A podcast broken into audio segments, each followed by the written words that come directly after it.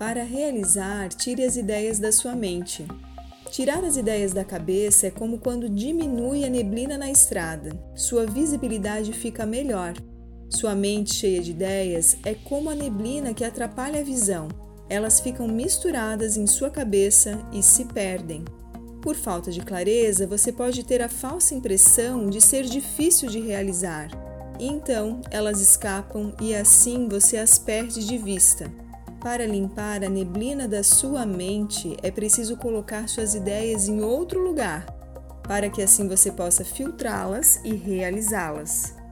Você pode optar em gravar áudios, por exemplo, sobre suas ideias, mas nada supera a função que tem escrevê-las.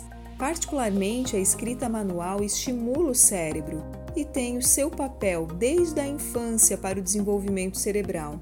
Existem pesquisas e estudos descrevendo sobre a importância da escrita, inclusive sobre a diferença na geração de ideias quando escrevemos à mão ou digitamos.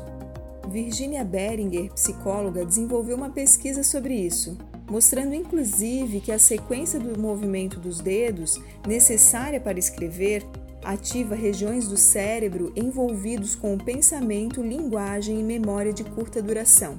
Fica a dica: quando você quiser, além de aliviar a mente, destravar suas ideias, use papel e caneta para estimular seu cérebro. Então, no processo de escrita, desative o seu julgamento. E o próximo passo seria agrupar suas ideias entre equilíbrio e resultado. Vou lhe explicar. Para você começar a enxergar viabilidade e prioridades, é importante fazer essa divisão. O que, que seriam ideias de equilíbrio? Alguns exemplos: mais tempo para a família, parar de fumar, sair do sedentarismo, reduzir o estresse, entre outros. E o que, que seriam ideias de resultado? Fazer um MBA, falar inglês, alcançar a tão desejada promoção.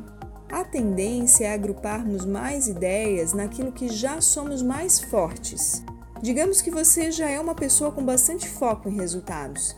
Você percebe que gostaria de ter mais equilíbrio, mas suas ideias fluem melhor no campo dos resultados. Então, é um desafio a ser exercitado.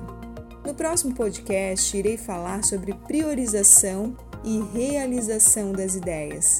Desejo que você faça uma excelente semana. Um grande abraço. Me chamo Michele Cavicchioli, sou psicóloga e coach e sigo com o meu propósito de desenvolver pessoas e suas carreiras.